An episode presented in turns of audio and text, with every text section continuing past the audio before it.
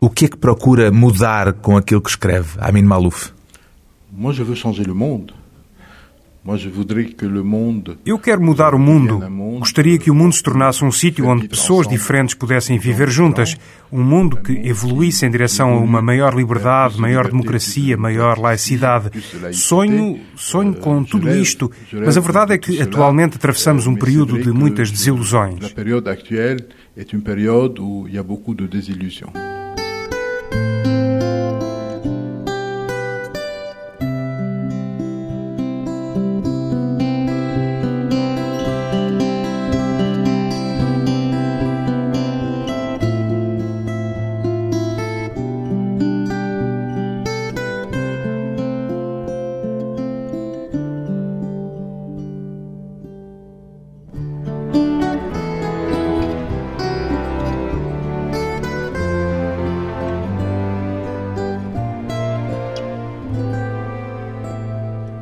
Amin Malouf, 56 anos, escritor, aceita que se diga que para si o passado é mais importante que o presente, Amin Malouf?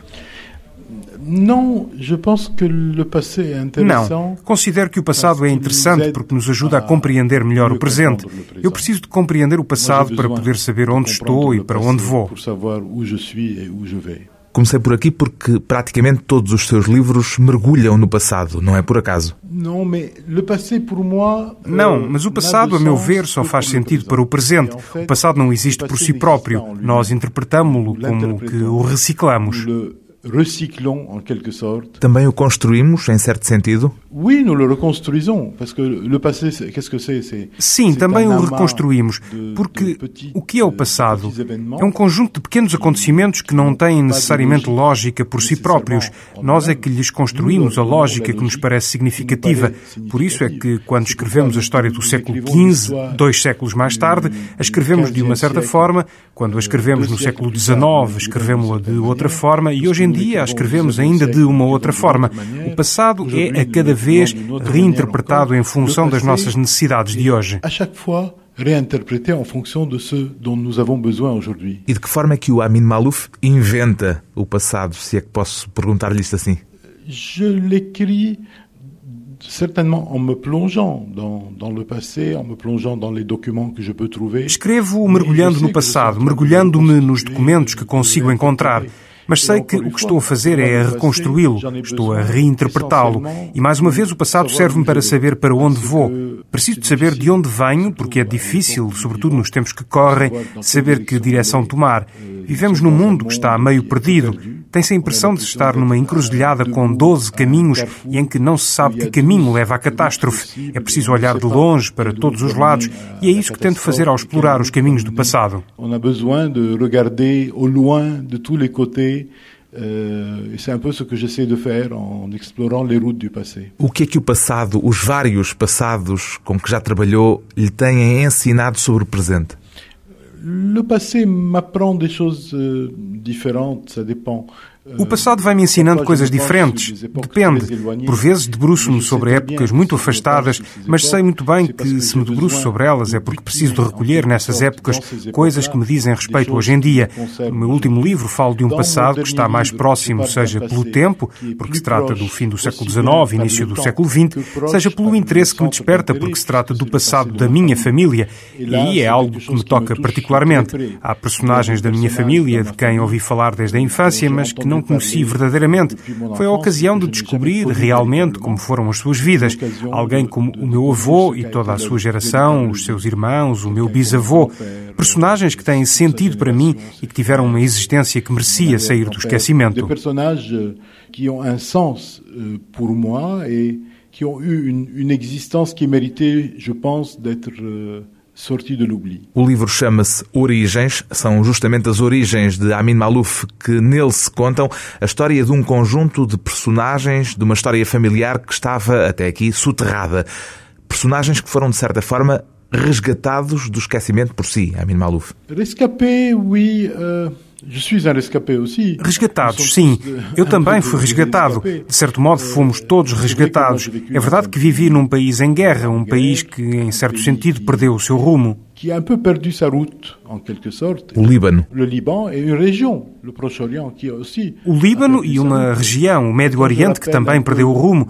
Quando recordo a juventude do meu avô, quando penso que alguém que acreditou que o Médio Oriente, o que na altura era o Império Otomano, iria poder desenvolver-se, tornar-se numa zona avançada, apanhar o Ocidente, ele sonhava poder ter escolas tão boas como as do Ocidente, ter governos tão eficazes como os dos Estados Unidos ou da Inglaterra ou de outros sítios. Ele tinha um sonho para esta zona do mundo. E eu, quando era jovem, também tinha sonhos. Estava convencido que o meu país, o Líbano, se ia desenvolver. Pensei que ia seguir a via dos países do sul da Europa, como a Itália, Portugal, a Grécia ou Espanha. Estava convencido que era possível seguir esta via mediterrânica que levava a mais desenvolvimento, mais liberdade, mais democracia. Infelizmente, aquilo a que assisti com o tempo foi completamente diferente. Um país que entrou em guerra, em regressão social e intelectual, um recuo face à liberdade e à democracia. As minhas próprias desilusões acabam, curiosamente, por ir ao encontro das desilusões do meu avô rejoignent curieusement les désillusions de mon grand-père. Também se descobriu a si próprio ao mergulhar no passado familiar, descobriu algo de novo a seu respeito com a investigação que fez para este livro? J'ai découvert beaucoup de choses que je ne que je soupçonnais un peu, mais que je ne savais pas véritablement. Descobri muitas coisas de que desconfiava, mas de que não tinha a certeza.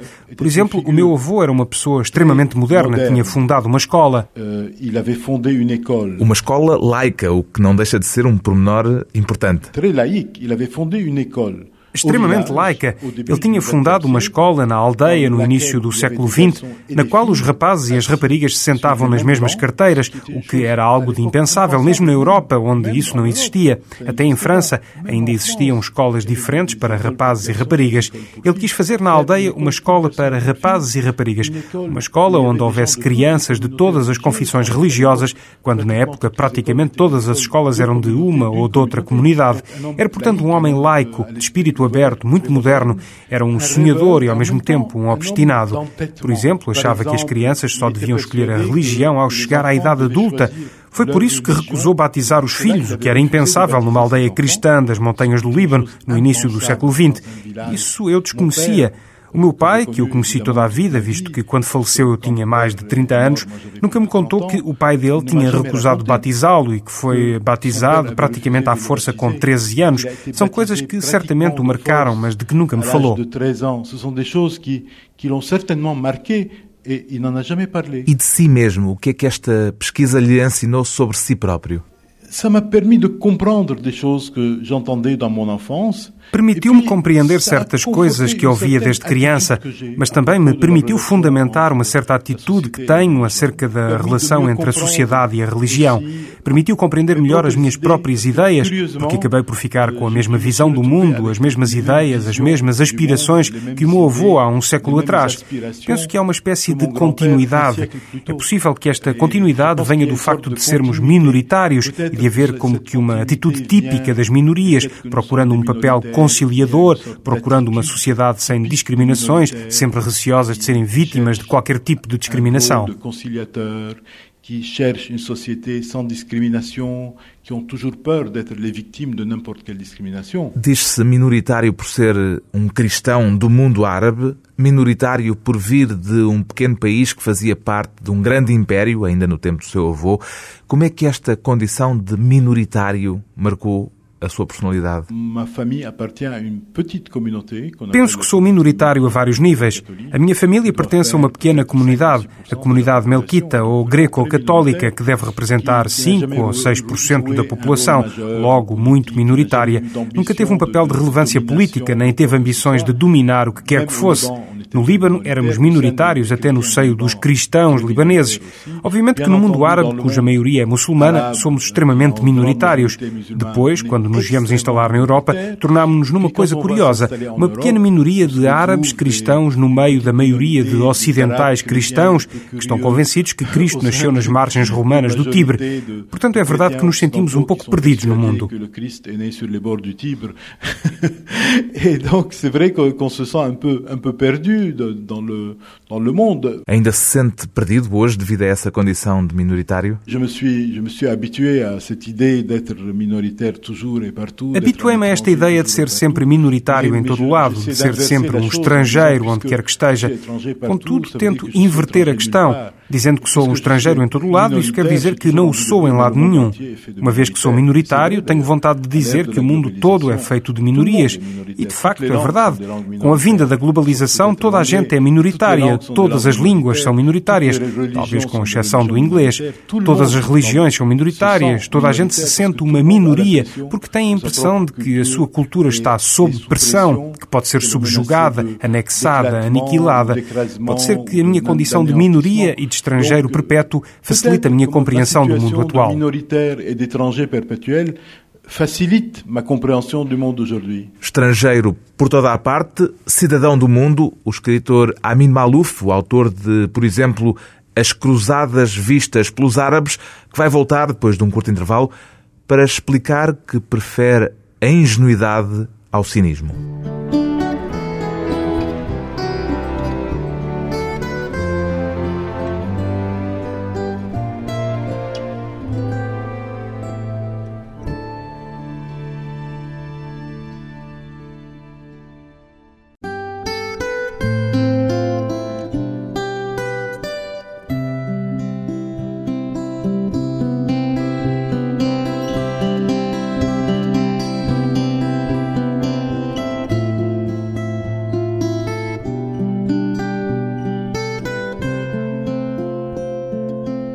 De regresso à conversa com o escritor francês de origem libanesa Amin Malouf, que tem, a dada altura, no livro mais recente que publicou, Origens, uma expressão bastante curiosa. Diz: Os nossos antepassados são como que nossos filhos. Em que sentido é que o escreve, Amin Malouf? É verdade que eu debruçar-me sobre a história dos meus antepassados, sobretudo agora que tenho 55 anos e estou a abordar uma época em que o meu avô tinha 30, tenho a impressão de que ele é meu filho, pela diferença de idades. Mas tento vê-lo não como o meu avô, mas antes como um jovem que poderia ser meu filho. E é assim que o tento compreender, enquanto jovem. É verdade que quando falamos de personagens que já desapareceram, temos a impressão de sermos um pouco como os seus pais. De certa forma, é como se fôssemos os seus progenitores a posteriori. Un peu leur, leur parent, euh, leur géniteur tardif, en quelque sorte. Por termos um conhecimento maior do mundo do que aquele que eles teriam? Oui, d'avoir eu plus d'expérience que. Sim, por termos mais experiência do que eles. Aos nossos olhos, os nossos antepassados são como crianças. Muitas vezes, ao analisar os seus atos, temos a impressão de que são atos um pouco infantis. E é verdade que estamos muito distantes em relação a eles, por isso temos uma sabedoria a que eles não tiveram acesso.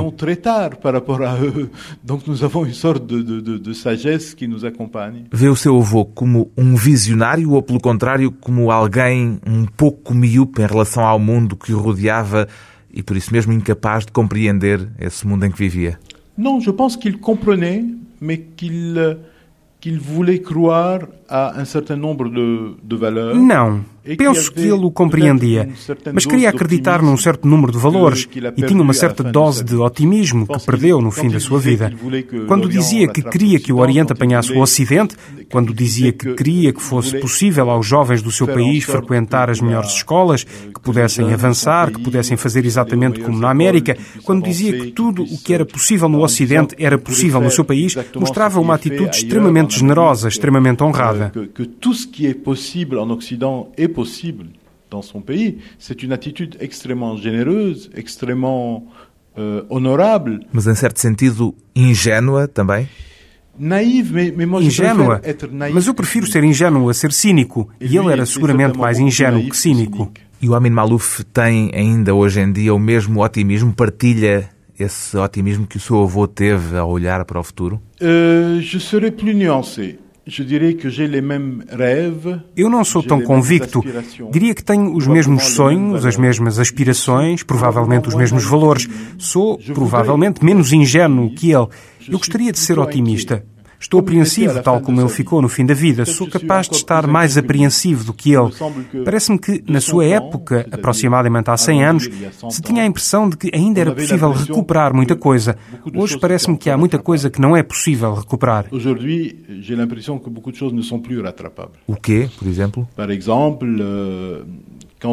ne sont plus rattrapables. O quê, por exemplo? Par quand Por exemplo, quando ele esperava que os países do Oriente viessem a apanhar o Ocidente através de uma espécie de competição pacífica, era uma situação perfeitamente execuível na altura. Hoje é uma situação muito menos provável.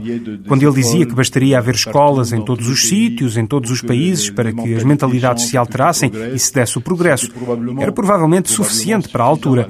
E felizmente, hoje em dia, a situação mudou. Estamos num mundo assolado por vários tipos de atitudes, de doutrinas de ódio e pela violência. Daí que eu penso que a ideia de que se poderiam resolver os problemas criando boas escolas nos vários países esteja um pouco ultrapassada. L'idée qu'on puisse résoudre les problèmes aujourd'hui en créant de bonnes écoles dans, dans les différents pays est malheureusement un peu. O que está a dizer é que o mundo, ao contrário do que o seu avô pensava, em vez de progredir neste século que nos separa dele, acabou por regredir. Je pense que c'est assez vrai. Je crois que si on prend le monde dans son ensemble, é mais ou menos verdade. Penso que, se considerarmos o mundo no seu conjunto, houve um grande progresso entre o fim do século XIX e o fim do século XX. No entanto, penso que o mundo árabe regrediu, sobretudo na segunda metade do século XX. Acrescento ainda, correndo o risco de parecer um pouco pessimista, que o mundo inteiro, a partir do fim do século XX e no início deste novo milénio, está seguramente a regredir. Isto acontece a todos os níveis, ao nível da democracia, dos valores, das hipóteses de evolução e de sobrevivência, ao nível das relações entre os diferentes povos e culturas, a todos os níveis, a nível moral. Penso que o mundo tem estado a regredir nestes últimos 20 anos. E haverá, na sua opinião, alguma boa explicação para isso? Je pense qu'il y a beaucoup d'explications. Euh, Penso que há muitas explicações, são é fragmentadas. Contudo, se se quiser resumir a situação, creio que a partir dos anos 80 euh, passámos de um mundo em que a clivagem era essencialmente ideológica para um mundo em que as clivagens são essencialmente de identidade. Com as clivagens ideológicas há debate, discussão, há uma dialética. Com as clivagens de identidade não há dialética, nem discussão, nem debate. Há apenas afirmações de identidade, muitas vezes violentas. Entramos num mundo de exacerbação das identidades, num mundo onde há cada vez menos lugar para a democracia e a liberdade. É uma situação que me entristece profundamente, mas que espero que não seja irreversível. democracia, la liberté, c'est une chose qui que m'attriste profondément, mas j'espère que ce n'est pas irréversible. Ser hoje árabe na Europa, como é o seu caso, tornou-se mais difícil depois do 11 de setembro? Provavelmente. Euh, je ne peux pas dire que j'en souffre particulièrement euh, moi-même. Provavelmente. Não posso dizer que sofro pessoalmente com isso, mas ser-se estrangeiro, onde quer que seja, tornou-se mais difícil. É mais difícil ser-se cristão no Oriente, ser-se hinduísta ou budista no Afeganistão ou no Paquistão tornou-se praticamente impossível. Penso que um pouco por todo o mundo está a dar-se uma escalada de todos os racismos e antissemitismos, de todas as formas de ódio. Penso que a atmosfera neste mundo, onde se verifica uma exacerbação das identidades, identidades torna a situação das pessoas pertencentes a minorias ou estrangeiras certamente mais difícil. A situação de, de toute personne un peu minoritaire, étrangère est, est plus, plus certainement. Seria mais difícil hoje em dia um escritor ter o reconhecimento que o Amin Malouf teve com o seu primeiro livro, As Cruzadas Vistas pelos Árabes? Uh, como, como je l'ai dit, moi je n'ai como já disse, eu não sofri verdadeiramente com esta situação. Não creio que isso aconteça a nível individual. Julgo que, visto no geral, a situação é mais difícil. Não me parece que haja uma discriminação especificamente no domínio literário, pelo menos eu nunca o senti.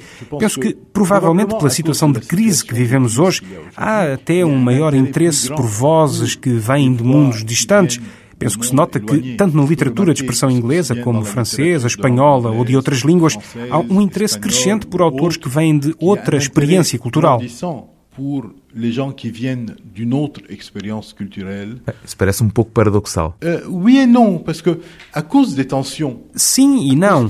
Por causa das tensões, das situações de crise e de mal-estar que há no mundo, as pessoas que têm abertura de espírito, as pessoas que se questionam, as pessoas que se sentem inquietas em relação ao mundo, têm vontade de perceber o que se passa, logo têm vontade de conhecer outras culturas. Mas também é verdade que tudo isto é vivido de uma forma mais tensa do que há 15 ou 20 anos atrás. Mais c'est vrai que tout cela est vécu d'une manière un peu plus tendue qu'il y a 15 ou 20 ans. Inquietação, a palavra central dos dias que estamos a viver. Depois de mais uma pausa breve, regressamos com Amin Malouf, um escritor árabe no Ocidente.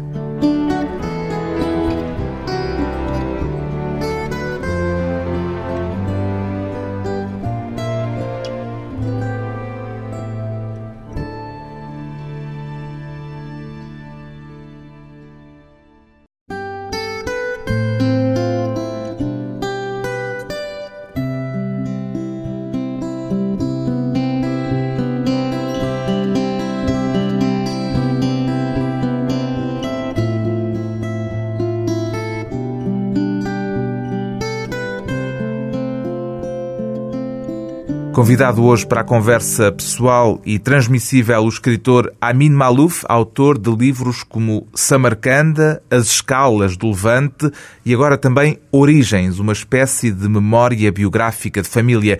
Um escritor de origem libanesa radicado em França, cuja língua materna é o árabe, mas que escreve em francês. Escolheu escrever em francês porque tem como principal público-alvo os leitores do mundo ocidental ou há outras razões, Amin Malouf? Não, moi je, je pense que j'écris não, eu escrevo para os meus contemporâneos, independentemente das suas origens ou línguas. Felizmente que existe a tradução, o que permite às pessoas lerem livros de outras línguas. Escolhi a língua francesa por várias razões. Uma dessas razões foi o facto de ter estudado em escolas francesas, o que fez com que o francês fosse como que a minha segunda língua materna. Outra razão tem a ver com o facto de, há 28 anos, desde a Guerra do Líbano, estar a viver em França. Toda a minha família está em França. O francês tornou-se espontaneamente na língua em que me exprimo. Toute ma famille est en France et c'est vrai que le français est devenu spontanément ma, ma langue d'expression. Abandonou o Líbano no tempo da Guerra Civil. Já li até que testemunhou da janela de sua casa o início da Guerra Civil. J'ai eu effectivement le privilège, le triste privilège Tive, euh, efetivamente, o privilégio, o triste privilégio, de ser uma testemunha ocular do primeiro incidente grave que marcou o início da Guerra Civil.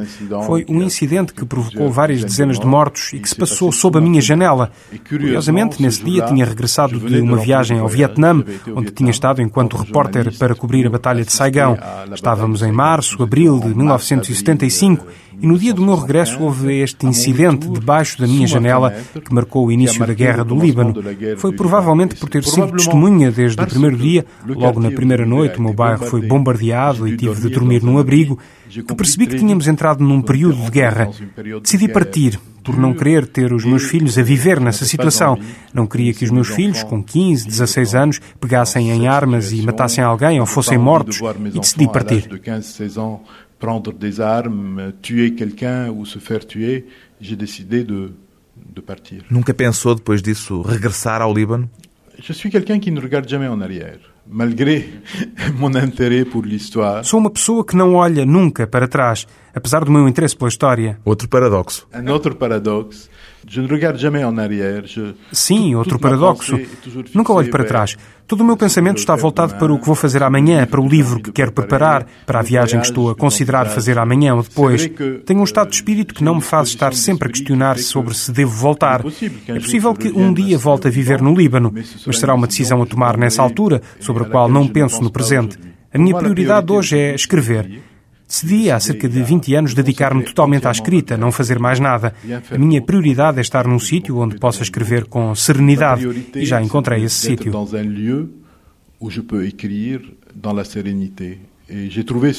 Uma ilha. Uma ilha ao largo de França. Tenho vontade de ficar lá a escrever até ao fim da minha vida.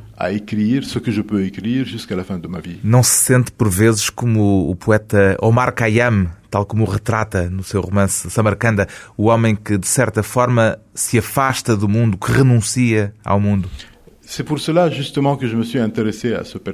Foi por isso que me interessei por essa personagem.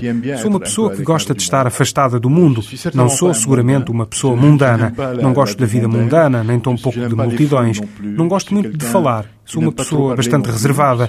Posso ficar no meu gabinete de trabalho durante dias, semanas, meses, até talvez mesmo anos, sem me aborrecer. Tudo o que quero da vida é poder escrever aquilo que tenho vontade de escrever e ser ouvido les choses que j'ai envie d'écrire et, et puis euh, être, être écouté. E nunca se sentiu como se estivesse a trair um compromisso com o mundo ao afastar-se dele dessa forma? Il y a toujours des compromis avec le monde, évidemment. Il y a toujours des compromis qui font que on ne fait pas à chaque instant les choses Há sempre compromissos com o mundo, há sempre compromissos que não nos deixam fazer aquilo que a cada instante queremos fazer. Há forçosamente compromissos com o mundo e com as pessoas à nossa volta. Eu não sou um um ermita. Não sou um ermita, não sou um monge. Sou uma pessoa que gosta da vida, que gosta de tirar partido da vida. Mas é verdade que a minha prioridade absoluta é a escrita. A minha vontade é dedicar-me completamente à escrita e não quero afastar-me desse meu objetivo. Je n'ai pas envie de me laisser détourner de, de cet objectif. Saiu recentemente um livro de um especialista em assuntos árabes, Bernard Lewis, que tem por título o Médio Oriente e o Ocidente, o que correu mal. Um livro em que ele analisa aquilo que considera as razões do fracasso do mundo árabe. Aceita essa ideia de que o mundo árabe falhou? Qu'il y ait une faillite, c'est évident. Parece-me evidente que houve uma falência. É evidente que houve uma crise muito profunda, uma crise histórica, um impasse histórico nos países do Oriente, essencialmente no mundo árabe, para sermos mais precisos. Não consigo dizer detalhadamente quais são as razões. Provavelmente há várias razões. Está claro que nos últimos 50 anos esta região que se deveria ter desenvolvido não o fez. Economicamente é um desastre, humanamente é um desastre, politicamente é pior do que um desastre.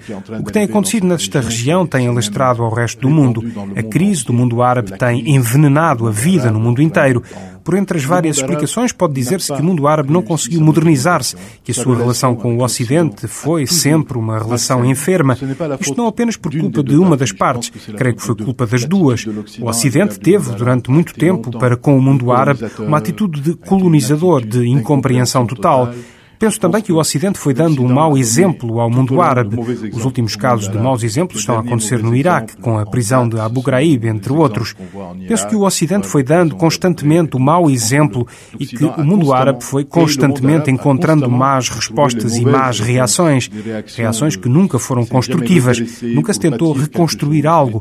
Foram sempre reações plenas de ressentimento e amargura, marcadas pelo ódio de si próprio e do outro. Reações marcadas pela autodestruição é possível que, no fim de contas, o mundo árabe tenha sofrido por estar simultaneamente muito perto e muito longe do Ocidente.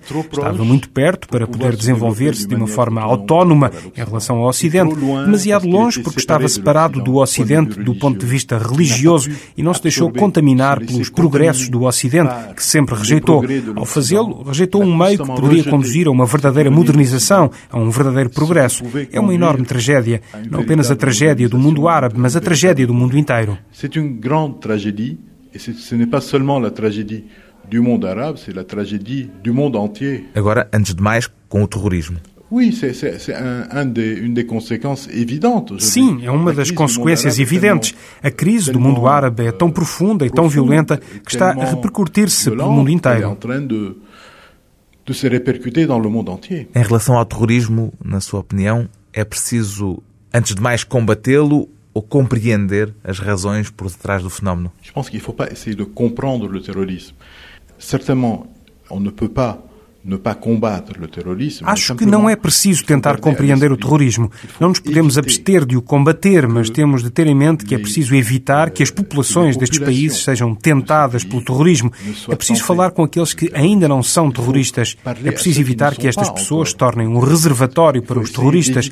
É preciso tentar resolver os problemas do mundo árabe. É preciso tirá-lo deste impasse histórico. Creio que é uma questão de vida ou de morte, porque não podemos ter um mundo a deslizar, como está hoje a acontecer para uma violência e um ódio crescentes. Je pense que c'est une question de, de, de vie ou de mort, parce qu'on ne peut pas avoir un monde qui, qui, glisse, comme il est en train de glisser aujourd'hui, vers de plus en plus de haine et de plus en plus de violence. Ódio e violência a que Amin Malouf se opõe nos livros que tem escrito, o mais recente chama-se Origens, edição Diffel.